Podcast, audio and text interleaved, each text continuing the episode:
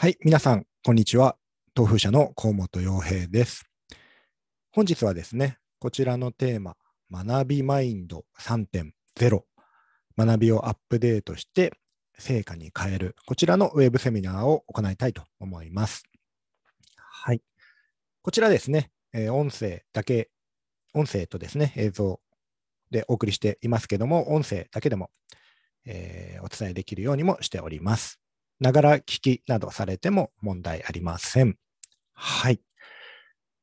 本日なんですけれども、私は普段セミナーや研修などを行っているんですが、まあ、それらとはちょっと毛色を変えてですね、はい、何か知識を習得するというよりも、これからこの先ですね、私たちは学ぶということをどう捉えていけばいいのかと。はい。まあ、このセミナーを受講されること自体もある意味学びの一つであると思うんですけれども、ただ学べばいいというのではなくて、今後私たちはどのように学んでいくべきか、それらをですね、えーお話ししていきたいというふうに思います。本日のテーマなんですけれども、このセミナーのテーマとしている学びマインド3.0とは何か、そしてそれにまつわる新しい学びマインドとは何かを10種紹介していきたいというふうに思います。改めてなんですけれども、講師の河本洋平です。私はだ株式会社東風社の代表取締役で中小企業診断士です。2010年まで高級化粧品ブランドのマーケティングをしておりまして、でその後現在ですね、企業研修の講師ですとか経営コンサルティングなどをしております。著作がいくつかありましてですね、えー脱残念な考え方という書籍をですね、2021年春に出版する予定です。こちらももしご興味ありましたらご参照ください。過去の主な著作といたしましては、これらですね、実践トライアングル式問題解決法ですとか、あ、方針の作り方など、問題解決やマーケティングに関する本をいくつか出しております。改めてこの講座で得られることなんですけれども、まず一つ目ですね、時代の変化や学びの変化を理解する。それによって、これから何をどのように学ぶべきかを考える。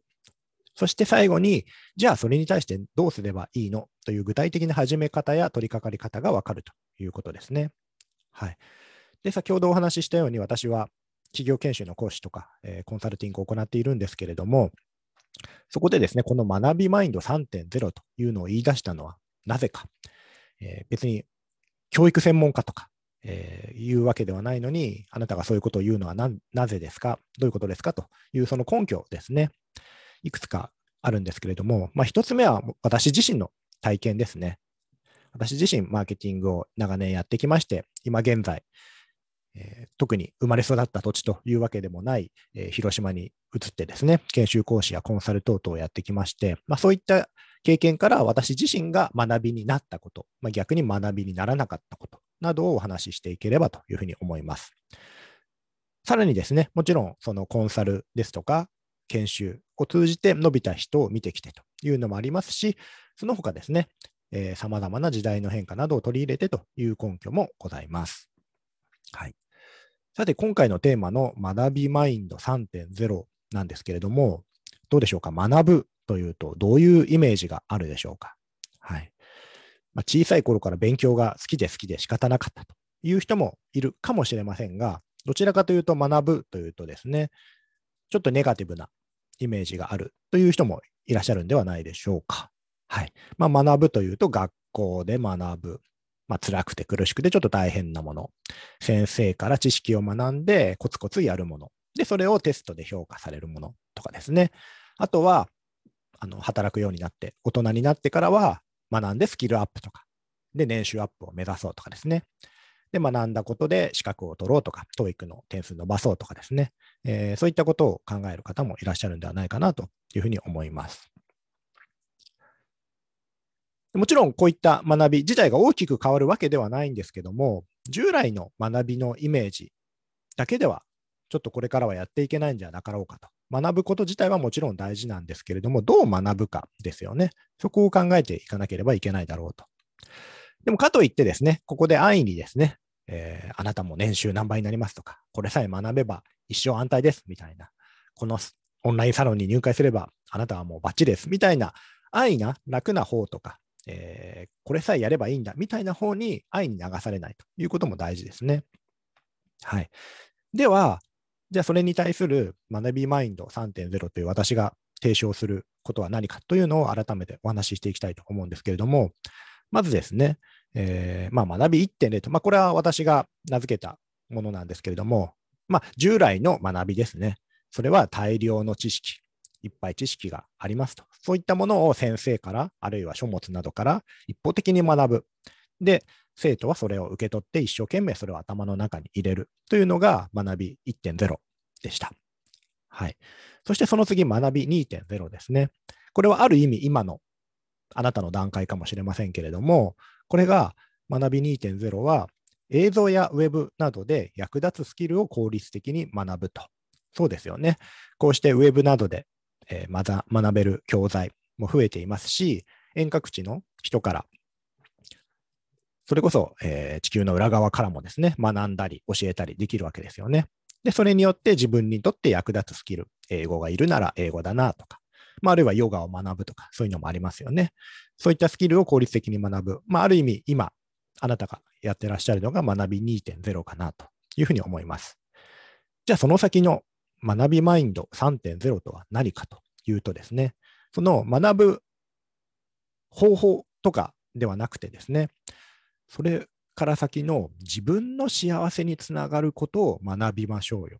っていうことですね。学び方のノウハウとかだけではなくて、その学びが自分の幸せにつながっていますかということですね。でさらに、学んで終わりではなくて、行動に移すとか、周囲に広げることが大事でしょうと。これが学び3.0です。はい。今までのことをまとめますと、学び1.0は大量の知識を一方的に学んでいました。で、それが発展して現在のように、ウェブなども発達してですね、自分にとって役立つスキル、仕事が効率的になりますよとかですね、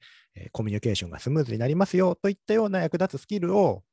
書物とか先生に限らず、ウェブであったり、勉強会であったり、そういったもので効率的に学びましょう。これが学び2.0。それをさらに発展させた学び3.0になると、自分の幸せを基準に置いて学びましょうと。で、自分で学んで終わりではなくて、それを行動したり、拡散させたりしましょうというのが学び3.0ですね。はい。もちろん知識やスキルを学ぶというのも非常に大事なことなんですけれども、知識やスキルというのはですね、まあ、陳腐化、つまりすぐ役立たなくなるとか、あと、キリがないですよね。自分より知識がある人、スキルがある人っていうのは、いくらでも上には上がいるわけで、キリがないですし、あとですね、あ、こんなに勉強頑張ってるみたいな感じで、手段が目的化しがちであると。あとですね、そのもちろん勉強自体が楽しいとか喜びっていう人はもちろんいいんですけれども、それで自分の幸せになるかっていうとまた別だったりしますよね。はい。なので、自分と周囲の幸せを起点とした学びにしていこうというのがですね、学び3.0です。じゃあ、この学び3.0、自分の幸せを基準にして行動しましょう、拡散しましょうというのをですね、具体的な方法論に落とし込んだのが、この 5×2 パターンですね。はい。10個の具体的な学びマインド3.0というのをここから先はご紹介したいというふうに思います。その5の、え、要素ですね。それぞれについて2パターンあるんですけれども、ご紹介すると、1つは行動、視点、ゆとり、伸ばす、加えるという5つのパターンですね。それぞれについて2つ、合計10個の学びマインド3.0というのをですね、これからお話ししてご紹介していきたいというふうに思います。まず1つ目ですね。はい。これまで行動というのはリスクがあるから慎重にというふうに一般的には考えられてきましたけれども、まずは行動しましょうというのがこれから大事な学びマインドですね。慎重に石橋を叩いてではなくて、まず行動してみましょうということですね。これは私自身の経験でもあるんですけれども、先ほどお話ししたように、縁もゆかりもない土地で一から、えー、商売を行っていく上でですね、誰かが何かしてくれるっていうことはないわけですね。こうやったらいいですよなんて教えてくれることはないですし、自分の道は自分で切り開かなければいけないと。そうなると本当に行動だけが結果を生むなと。例えばですね、私は今でこそ本を書いたりもしてますけども、これもある日突然、その依頼が来たわけではなくて、自分で企画書を書いたり、えー、持ち込んだりとかしてですね、提案するなどして、まあ、そうやって出版に至ったわけで、その最初の企画書を書くとか、まあ、そういった行動がなければ、本を書くには至らなかったわけですよね。で、最初の1冊が出ることで、2冊目、3冊目と、次も出るわけですよね。あと、飛び込み営業なんかも、まあ、私は、まあ、そういうのはあんまりやりたくないなと、もう座ってて仕事が来たらいいなというふうに思っていましたけども、なかなかそういうふうにはいかないですよね。なので、最初は、まあ、もちろん飛び込み営業といっても、あの民間企業にいきなり飛び込むわけじゃではなくてですね、公的機関なんかに、あ、私こういうものです、こんなことやってます、よろしくお願いします、みたいな、まあ、そういう意味でのあの飛び込み営業で、まあ、いきなり何か売るような飛び込み営業ではないんですけども、まあ、でもそれでもやっぱり最初は躊躇したり、えー、ためらったり、あまりやりたくないなと思っていたんですけれども、まあ、やってみるとですね、あの損がないわけですよね、やっても。もちろん自分の労力とか時間のえー、損といいますか、費やすことはあるんですけども、でも逆に言うとそれ以外ないわけですよね。仮に追い返されたりしてもですね、まああんまりそんなに邪気に扱われたりとかしませんけども、仮に追い返されても、あ、ダメだったな、で終わるだけであって、別に自分が何か損するわけじゃないわけですよね。はい。だから、行動すること、行動することによる損っていうのはあんまりないなと。だから行動こそが大事だなというのが新たな学びですね。はい。例として、Google グラスっていうですね、まあ、スマートグラスなんて言われた製品がありました。はい。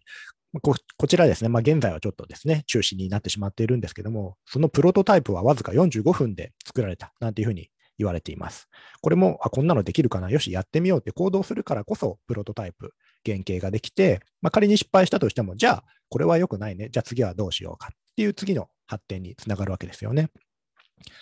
あとですね、えー、知らない人の家に泊まりますか、まあ、こんな一つの疑問からですね、アクションが生まれて、で、ビジネスにつながっていたと。まあ、これは Airbnb の例なんですけども、こんなのどうだろう？じゃあ、これ聞いてみよう、やってみようっていう、そのアクションが始まって、あの Airbnb っていう、まあ、今でこそ大きいビジネスにつながっていったわけですよね。はい。なので、まずは何かしらやってみよう、行動してみようということですね。で、しかもその行動による損とか、えー、マイナスっていうのは昔に比べてすごく少なくなってるわけですよね。とりあえずウェブサイト作ってみようとか、とりあえず人に聞いてみようとか、そこから商売始められますよね。なので大事なのは、まず学んだことをですね、行動に移すということですね。はい。次に2つ目です。で、その行動もですね、よくあるのが、学んでから行動しようというパターンがありますけども、むしろもう行動を始めてから学ぼうと。何かインプットしてからアウトプットしようではなくても、アウトプットしてから、そこからインプットしようということですね。はい。大事なのが、えー、まあ、できる限り頑張りますっていうのも、もちろんそれはそれでいいんですけども、もうゴールを宣言してしまいましょうと。それに対して、それに向けてやりながら学ぶことで、まあ、低リスクでお試しできますし、あとですね、えー、アウトプットも同時にするので、何が自分に足りないかがわかるわけですよね。で、例えば、もう何か英語を学ぶとか、何か資格試験とかでしたら、もういきなりそれに申し込んでしまうと。で、申し込んでしまうとですね、まあ、ある意味追い込まれるわけなので、そこからじゃあ合格するためにはどうすればいいかなっていうのを真剣に考えますよね。あとはお仕事でも、例えば、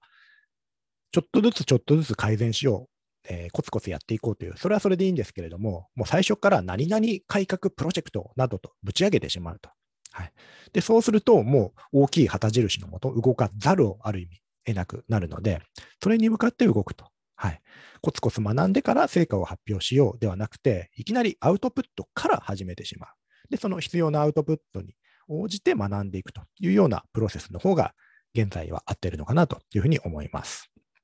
はい。では次ですね、3番目として、えー、これもですね、学ぶときのポイントとして、えー、今の流行とかニーズっていうのに敏感になって、そういうのに応じたものを身につけよう、考えようというふうになりがちなんですけれども、これもですね、えー、自分を主体にして考える、自分を主体にして、まあ、何を学ぶべきか、どう学ぶべきか考えましょうということですね。例えばですね、えー、その流行りのことを学びましょうといや AI がどうだとか、ビッグデータがどうだとか、まあ、もちろんそれはそれでいいんですけども、そうするとですね、えー、流行なので、それについて学んでる人とか知ってる人っていうのはものすごくたくさんいるわけですよね。なので、流行を学ぶというよりも、じゃあその流行のスキルを持った人材を自分がどう使うかを考えるとかですね。はい、自分が学ぶというよりも、自分がその流行のワード、流行の技術を自分だったらどう使うかっていう考え方をするということですね。あと、書籍で学ぶというのももちろんいいんですけども、さらに一段上に立って、じゃあ自分だったらどんな本が書けるかなとか、書籍の売れ筋を見て、じゃあなんで売れてるんだろうって考えるとかですね。まあ、ある意味私はその本も書いてますので、ある意味そういう状態ですよね。本屋さんに行くと、単純に自分が読みたい本を探すということももちろんあるんですけれども、今どういうのが売れてるのかな、なぜ売れてるのかなとか、あ、こういうテーマだったら自分はこういう内容を書くかなとか、もうそれこそ企画的に、あ、次はこういうニーズがあるんじゃないか、こういう本を書いたらいいんじゃないかっていうか、とかを考えるとかですね。はい。自分はその情報を受け取る側っていうんではなくて、自分が動かす側、作る側になるということですね。はい。なので、よくある例がですね、英語を学びたい人がいましたと。英語を学びたい人、普通だったら英会話学校に通おうとか、留学しようとか思うんですけれども、ある人はですね、自分で英会話学校を作ってしまったと。そうすると英会話学校の経営をして商売をすることもできるし、同時に自分をもう英語を学べるので一石二鳥だと。まあ、そんな発想ですね。まあ、もちろん皆さんが全員そそこまでするべきかどうかっていうのは別としても、まあ、そういった発想ですよね。自分が消費する側からプロデューサーになると。その発想が大事かなと思います。次に4つ目ですね。えー、学べば幸せになれる。学べば、えー、資格などが取れる、取れて、えー、自分のスキルアップして、レベルアップして幸せになれるというふうに思いがちなんですけれども、もちろんそれはそれでいいんですが、それよりも、えー、私の幸せの軸を作るということが大事でしょうということですね。学んだら幸せになれるだろうではなくて、私の幸せはこうだ。だからそのために学ぶという順番が大事かなと思います。はい。なので、本当に私たちは、まあ、勉強することはいいこと、学ぶことはいいことっていうふうにある意味、刷り込まれて教えられていますので、勉強すること自体をいいことだと無条件に感じてしまいがちなんですけども、じゃあそれによって、その学びがどう自分の幸せにつながるのかなと。私はどうなったら、どこまで行ったら幸せなのかなっていう軸を最初に定めることがいいかなと思います。そうしないと、仮に、いや、難しい資格も取れました。でも全然幸せになれませんってなってしまったら悲しいですし、意味がないですよね。はい。なので、私にとっての幸せの軸は何か。例えば収入が減ってもいいから家族と過ごす時間を過ごそうとか、えー、将来が不確実でも今を楽しめるようなことを学ぼうとかですね。そういった、これを学べば幸せになれるはずではなくて、私の幸せの軸はこうだから、そのためにこれを学ぼうという視点で考えることが大事ではないかなというふうに思います。はい、次に5つ目ですね。従来ですと、まあ、役立つことを学ぼう、そしてそれによって必ず成果を出そうというふうにガチガチに考えてしまいがちなんですけども、それよりも大事なのが曖昧さを許容するということですね。というのは知識だったら正解とか間違いがあるので、正しい知識を学びましょう、身につけましょう。正しい解き方を身につけましょうっていうふうになるんですけれども、今の先ほどの幸せについてもそうですけども、正しい答えってないですよね。何が人生の正解かとか、何が幸せの正解かっていうのはないので、これを学べば、これを身につければ幸せになるっていうふうに決め打ちしすぎるとですね、それが外れてしまう。そうな、そうならない可能性もあるわけですよね。そうなってしまうと辛いでしょうと。はい。まあ、有名なのがですね、あの、アップルのスティーブ・ジョブズさんが、たまたま大学の授業中に、えー、カリグラフィーの講座にですね、潜り込んで学んだら、それが Mac の美しいフォントに役立ったとかですね。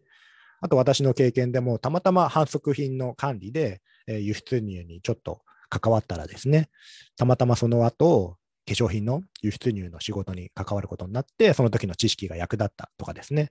今学んだことが後でどう役立つかって本当わからないわけですよね。なので、えー、役立つことだけを学ぼうとか、正しい答えだけを学ぼうとするんではなくて、曖昧さを持つということですね。そういった意図しないような学びや仕事がですね、将来つながって、え、点が線となり面になっていくということがあります。なので、曖昧さを許容しましょうということですね。そしてさらにその曖昧さを許容するという点でですね、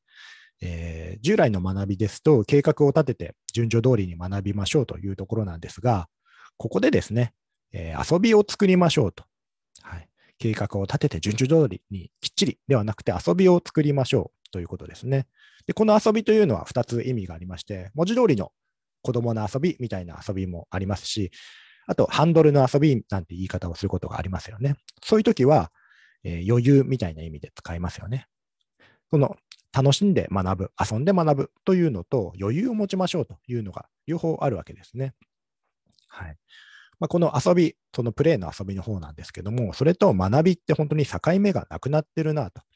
遊んで楽しんでるうちに、いつの間にか学びになってるみたいなことってありますよね。はい。私個人はですね、以前、自宅で Airbnb というのをやってまして、まあ、今ほどですね、その法律の規制とか厳しくなる前ですね、本当に、あのー、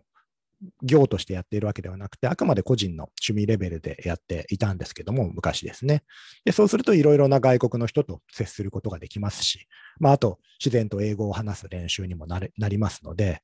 まあ、そういった学びでもありますし、まあ、そういった遊びにもなると。で、同時に、えー、まあ、ほんのちょっとですけども、お小遣いがいただけると。はいまあ、本当に学びと遊びの境目がなくなっているなとはい、だから学びは辛いもの、大変なものではなくて、楽しさとか遊びと両立できないかなと考えることが大事ですね。はい、でかつ、その余裕という意味の遊びですけども、これもやはりギチギチになってしまうと、楽しいものも楽しくなくなってしまいますので、自分のスペースで進める余裕を持たせるということが大事かなと思います。そして次にですね、えー、よくあるのがですね、好きなことを学ぼうとか、好きなことを仕事にしようというのがありますよね。好きなことを仕事にするのは幸せなのか、そうすべきなのか、いや、そうすべきじゃないんじゃないか、みたいなことがよく言われますよね。まあ、これについてもですね、まあ、その好きを仕事にすべきかどうかの観点とは、また別の観点としてもう一つ、評価されることが大事ですね。好きなことを仕事にするかどうかというのはまた別の観点で、それがあなたは評価されてますか？評価されることを仕事にしてますかっていうのが大事かなと思います。これもですね、私自身もそうなんですけれども、自分の強みってなかなか自分ではわからないわけですよね。自分にとってはすごく当たり前で自然にできていることが、あ他人からしたら、あすごいっていうようなことかもしれないですし、逆に自分他の人もそうですよね。他の人の、わ、この人のこれすごいねっていうのも当人にとっては、え、別に大したことないよっていうことだったりするかもしれないわけですよね。で、反対に、私のこれこんなに、こんなことできるんだよ、ですよ、すごいでしょっていうのが、他の人にとっては逆にすごくなかったり、まあ、あるいはニーズがなかったりとか、そういうことって結構あるんですよね。はい、私自身も、まあ、マーケティングが得意ですというふうにえー、マーケティングを主眼としてですね、働いているんですけれども、まあ、会社員時代から、例えば会議資料を作ったりとか、あと会議のプレゼンをしたりとかですね、そういう機会が結構あったんですね。で、その当時は、いや、なんでやらされるんだろう、めんどくさいな、ぐらいに思ってたんですけども、まあ、それは多分、当時、河本さんの資料分かりやすいから、発表分かりやすいからということで、多分、ご指名をいただいていたんだと思うんですけども、まあ、自分としては特になんか自分は発表とか資料作りとか得意だぞと思ってたわけではないので、なかなかそういった自分の強みには気づかなかったですね。はい。なので、もちろん自分がその仕事を好きか嫌いかっていう観点も、それはそれでいいんですけれども、自分の強み、つまり他人から評価されることにもっと目を向けてもいいんではないかなと。そのためには、例えばこれまで頼まれた仕事は何でしょうかか、他人から得意だねとか、あ、得意そうだねって言われたことは何でしょうか？とですね、その他人視点で自分の仕事を振り返ってみるというのも大事なことかなと思います。はい。では、ここまで7番目まで終了しましたが、残り3つですね。8、9、10も見ていきましょう。で、8番目ですね。はいまあ、先ほどお話ししたような得意なことを学ぼうとか仕事にしようというふうに一般的には言われますけども、そこで大事なのがですね、はい。自分が伸びたことですね。その中でも特に昔は大したことなかったけども、ここまで伸びたっていうことこそ学ぶ上で大事にするのがポイントですね。どういうことかというと、伸びたこと、つまり最初から得意じゃないけど、できるようになったことっていうのは、自分がそのプロセスを理解しているわけですよね。昔はここが分からなかった、苦手だった。っていうことはですね、その過程を初心者の人に教えることができるわけですよね。はい。例えば、生まれつき足が速い人って、まあ、これ絶対いますよね。生まれつき足が速い人に、どうやったらそんなに足が速く走れるのと、速く走れるのって聞いても、いや、別に一生懸命走ってるだけだよ。手と足を一生懸命前に出してるだけだよ。としか答えられないケースって結構あると思うんですよね。だけど、すごく足が遅かったのに、足が速くなった人に、いや、どうしてそんなに速くなったの？っって聞いたら、いや、手をこうやって振るようにしたんだよとか、いや、足の使い方がこうでとか、こんなトレーニングをしてみたいに、そのプロセスを話すことができますよね。なので、そういうそのように伸びたことこそが自分を幸せにする大事な部分かなと。それによって初心者とかですね、初学者に教えたり伝えたりすることができて、それが結果的に自分の学びにもなるということですね。よくビジネス書なんかを読むとですね、冒頭に私は昔はこんなダメダメな営業マンでしたとか、全然成績も悪くて、えー、学業もいまいちでとかですね。あと、えー、倒産寸前になりました。倒産しました。みたいな、いかに自分がダメだったかを最初に書いてから、でも、このやり方で成功しました。みたいなことが書いてあることってありますよね。で、それを読むことによって読む人も、あ、そんな最初は全然できなかったダメな人でも、あ、こうやったらできるようになったんだっていうふうに思いますよね。はい。それがもう生まれつき、もう頭も良くて成績抜群で完璧な私のこのやり方をご紹介しますとだけ言われても、いや、それはあなたにはできるかもしれないけど、私にはできないよって思っちゃいますよね。はい。なので、すごく自分が得意とか、すごくうまいことではなくても、例えば昔は全然できなかったけど、今はそこそこにうまくいくようになったよっていうこととか、そういうことの方がむしろ重宝されたりするわけですね。で、結構陥りがちなのが、そのもう上級者とか達人にならないといけないと思ってしまうことですね。私もそうなんですけども、まあ、コンサルタントという職業上ですね、どうしてもすごく、まあ、最先端といいますか、トップクラスの知識とか、解決法とか、思考をしなければいけないっていうふうに思い込みすぎますけども、別に私自身が他のコンサルタントと競争しているわけではないので、別に私自身がコンサルの中で一番にならなければいけないわけじゃないですよね。クライアントに、あ、なるほど、そういうことがあるんですね。わかりました、助かりましたって言われればいいわけで、すごいナンバーワンコンサルに絶対ならないといけないってことではないわけですよね。あと、まあ、上級者とか達人になりすぎると、その初心者にとっては対して重要じゃない枝葉の部分にこだわりすぎてしまったりすることもあるので、今すごいかどうかよりも、昔はいまいちだったけども、ここが伸びたなっていうところを大事にすることがいいんではないかなと思います。はい。そして9つ目、9個目ですね。えー、昔はですね、まあ、コツコツやれば誰かが見てくれるというふうに言って、まあ、それは事実としてあるんですけれども、ただ、コツコツやるだけではなくて、伝える力ですね。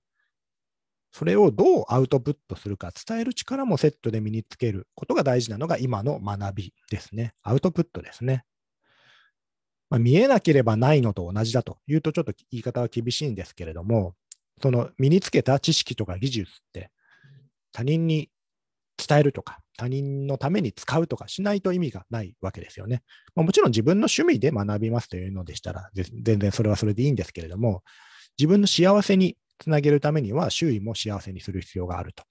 そのためには、じゃあどうアウトプットするかという伝え方ですね。プレゼンテーションですとか、えー、分かりやすい話し方、文章の書き方とか。特にですね、最近は本当にもうソーシャルメディアをはじめとしてですね、えー、テキストや動画、音声などで他人にこう伝える機会というのが増えていますよね。なので非常に伝える力というのが重要になっていますので、どう学ぶかだけではなくて、じゃあ学んだことをどう他人に伝えるかっていうのも同時に学ぶ必要があります。そしていよいよ最後ですね、学びマインド10個目。これまではプロの意見に従うことが大事でしたと。で、今ももちろんそうなんですけれども、プラス素人の意見にもお宝が眠っていると。はい。まあ、先ほど、その自分が最初ダメだったけど成長したポイントが大事だよっていうようなお話をしましたけども、どうしても自分がその道のプロになってしまうと、素人視点がなくなってしまうわけですよね。私も昔化粧品会社にいたので、まあ私自身はもちろん、あの、口紅とかは使わなかったんですけども、どうしても口紅とか化粧品について知りすぎてしまう。特に自社商品について知りすぎてしまうとですね、なかなかお客さんの気持ちとか考えというのがつかめないっていうことがあるんですね。どうしても化粧品のことばかり考えていると、あ、世の中の人はちょっとでもいい化粧品がないかを常に探しているかのように思ってしまうわけですよね。自分は仕事なので化粧品のことをずっと考えているかもしれませんけども、でも別に世の中の人はそうじゃないわけですよね。だからこそ、まあ、素人っていう言い方はあれかもしれませんけども、その一般消費者、素人の人がどう考えているか、えー、どんな思いで生活しているか、考えているかっていうことこそ大事なわけですね。まあ、言ってしまうと、まあ、あなたの相手とかお客様っていうのは、ほぼまあその分野の素人なわけですよね。あなたの方がずっと詳しいわけですよね。ですから、まあ、いい意味での素人視点、初心者視点みたいなことを、えー、常にチェックするっていうのはこれ、これからの学びにおいて大事かなと思います。はい。いかがでしたでしょうか ?10 個ですね、簡単におさらいしていきたいというふうに思います。はい。この10個ですね。はい。まあ、特にですね、えー、今までは知識を大量に学べばよかった。まあ、あるいはこうやって遠くの人とも有名な講師の講座を受けられるっていうのは確かにいいことではあるんですけれども、そこに自分の幸せっていう主体が入っているかどうかですね。でそれをこうすれば幸せになれるはずだ、大事な勉強だっていうふうにギチギチに学ぶんではなくて、適度な遊びを入れながら自分の幸せ視点で考えるということですね。はい、いかがでしたでしょうか。まあ、この学びマインド3.0に関連して、え、個人講座も私自身行っておりますし、え、企業の研修も様々なものを行っております。で今回の学びマインド3.0に関連したものでご紹介すると、例えば一つにですね、論理的思考の研修なんていうのがあります。はい。で、これもですね、論理的思考っていうのも本などを読むと、あそうだな、確かにっていうふうになんとなく分かった気になるんですけれども、じゃあ本当に自分が論理的思考ができるようになるかっていうのはなかなか難しかったりしますよね。なので、ワークなどを多数行いながら、机上の空論ではない実務に使える論理的思考力を養成するという内容になっています。もう一つですね、研修をご紹介すると、今度は発想力の向上の研修というのもございます。はい。まあ、なかなか社内がですね、前例踏襲が多いとか、えー、個人のセンス頼みとかですね、そういった組織、えー、企業に対してですね、えー、まあ、どうしても偏った見方、考え方というのがなかなか人は卒業できませんので、思い込みや決めつけを出して、多角的、多面的な視点から考える手法、そして習慣を身につけるという内容になっています。で、最後にですね、えー、私ども、東風社で提供しているえー、コンサルティングとしてですね、プロジェクト支援というのもございます。えー、あなたの会社で進行している、まあ、課題や様々なプロジェクトですね、まあ、そういったものに参加しながら、えー、私自身がファシリテーションとなってですね、で、プロジェクトを成功に導くというだけではなくて、そのメンバー自身の実行力、思考力も高めていくと。え私がそのプロジェクトを外れた後とか、別のプロジェクトをやることになっても、そのプロジェクトメンバーできちんとやっていけるような体制を作ると。まあ、そんな風なプロジェクト支援を行っております。そして最後、えー、うちのマーケ部というサービスも紹介しています。こちらですね、あなたの会社のマーケ機能を代行しますよというサービスになっておりまして、月5万円からでマーケティングの仕組みを構築しましょうという内容になっています。以上はですね、株式会社東風社のウェブサイト等々にもございますので、ぜひそちらをご覧ください。最後にですね、まとめとしまして、はい。学びを行動に変えることが大事です。学んでインプットして終わりではなくて行動に変える。そして、あくまでその主体が自分だということですね。世間で流行ってるからとか、えー、バズワードだからではなくて、自分主体で考えましょう。そして、偶然の学びこそ大切にしましょう。えー、なかなか人生もキャリアも学びもですね、計画的に全てがうまくいくわけではないですよね。ですから、たまたま出会ったとか、全然希望とは違う部署に配属になったということこそがですね、むしろ学びになったりするので、偶然の出会い、学びを大切にしましょう。そしてですね、えー、評価されたことや伸びたことを大事にしましょう。えー、どうしても自分で自分の良さ、強みっていうのは分かれ、分かりませんので、自分が過去に評価されたこととか、昔初心者だったけども伸びたことっていうのを大事にしましょう。で、最後にですね、プロの知識とアマの視点を持ちましょう。もちろん知識いや技能はプロフェッショナルでなければならないんですけれども、それをがアマチュアから見たらどうかなっていうことですね。初心者、初学者から見たらどうかなという視点を持つことは非常に大切です。最後にですね、幸せになるために学ぼうということで、まあ、学びそのものを目的にするのではなくてですね、あと、学べば、それさえすれば幸せになるっていうことではなくてですね、自分がどうなったら、あるいは自分や周囲がどうなったら幸せなのかを考えて、まあ、そこから逆算して学ぶ。さらに、ゆとりを持って遊びを持って主体的に行動するというのが、今後の学び3.0においては大事なんではないかなというふうに思います。いかがでしたでしょうか？今後のですね、あなたの学びの参考になればと思います。はい、ここまでどうもありがとうございました。株式会社東風社代表取締役中小企業診断士の河本洋平でした。